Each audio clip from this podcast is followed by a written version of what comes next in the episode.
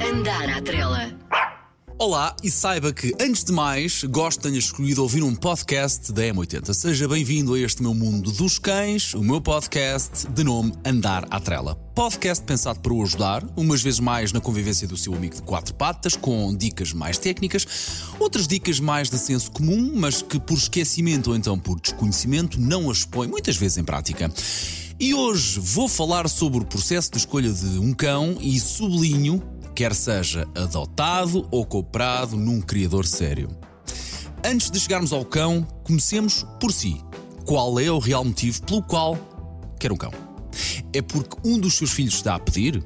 É porque acha que determinado cão é bonito? É porque acha que o cão vai guardar a casa? É porque precisa de companhia? É porque quer um cão para ir correr, fazer jogging consigo? Quer um cão para fazer uh, companhia a um que já lá está em casa e, portanto, um segundo cão? Tudo isto são razões que costumo ouvir dos meus alunos, razões legítimas, mas há uma razão que, lá está, para mim tem que aparecer em primeiro lugar.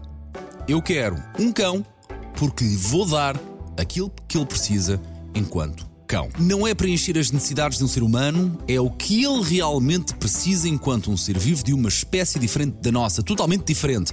E eu prometo-lhe que se seguir esta máxima estará eventualmente a prevenir alguns problemas futuros, como por exemplo a humanização dos cães. Mas isso ficará para um outro podcast. Seguindo em frente então na escolha de um novo amigo para fazer parte da sua família. Perceba primeiro qual é o seu contexto familiar num prazo de 5 anos, por exemplo. Se há bebés a caminho, se há filhos pequenos, se há filhos mais crescidos que estão prestes a ir para a, faculdade, que é como quem diz a sair de casa, se tem uma vida profissional estável, se tem disponibilidade financeira estável também, se já há mais algum animal de companhia em sua casa e se tem algum comportamento indesejado, se é o seu primeiro cão, Repare que eu não disse se já teve cães em casa dos seus pais, se é o seu primeiro cão a sério e que tem que ensinar. É pensar em todas estas variáveis e se mesmo assim nada o demover, parabéns, então deu aqui mais um passo em frente. Vamos então à parte do cão, do cão em si mesmo. Comecemos pelo tamanho do cão. Relembro o cão cresce. Eles não ficam daquele tamanho fofinho e pequenininho, portanto, se a sua ideia é dividir um T2 com 4 pessoas e um São Bernardo, eu não digo para não o fazer, mas boa sorte. Depois, a genética do cão e aquilo que ele nasceu naturalmente para fazer. Senhores, se me arranjam, vá, vamos dizer assim, um husky siberiano, não esperem que ele seja o supra-sumo da brincadeira ou então do companheirismo, como é, por exemplo, e talvez um Golden Retriever. Até pode vir a ser mas a probabilidade, e estatisticamente falando, tem isto contra si, ok? Lamento, é o que é. No outro extremo, se quer um cão para ter uma atividade física alta, faça-me um favor, não me arranje um Basset Hound, não sabe qual é vai hoje, são aqueles baixinhos, corpo comprido, mais pachorrento, mais lento, uh, que faz lembrar-se um cão muito pachorrento, realmente que se mexe muito pouco. Portanto, há que adaptar o tipo de cão e a genética do cão e a funcionalidade do cão àquilo que para, ao motivo pelo qual quer o animal, ok? Depois, mais um caso.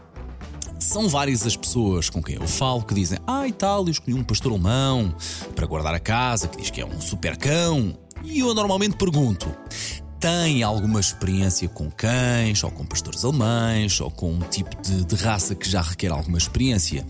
E a resposta normalmente é: não, uh, não tenho experiência, mas para que é que eu preciso disso? Porque de facto Alguns cães requerem mais experiência ou então ajuda profissional de um treinador de forma a prevenir alguns comportamentos indesejados. De facto, isto acontece muito.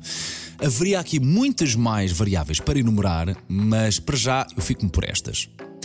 Entremos agora no capítulo adoção. Obviamente que eu sou 100% a favor da adoção. Acredito que haja espaço para convivência entre compra e adoção de um animal de companhia. Uma nunca, mas nunca invalida a outra. Eu gostava que refletisse sobre isto. Um criador sério faz um trabalho com cachorros em termos de socialização, hierarquia, dentro da própria matilha, alimentação, comportamento, saúde e enriquecimento ambiental. Este trabalho é feito de forma séria, rigorosa, estudada, aperfeiçoada desde que o cachorro nasce, até ali por volta dos 4 meses e depois continua-se a fazer. Portanto, há todo um trabalho feito. A própria mãe do cachorro, quando, quando a ninhada eh, nasce, faz todo um trabalho que faz em matilha e individualmente. Agora pense comigo.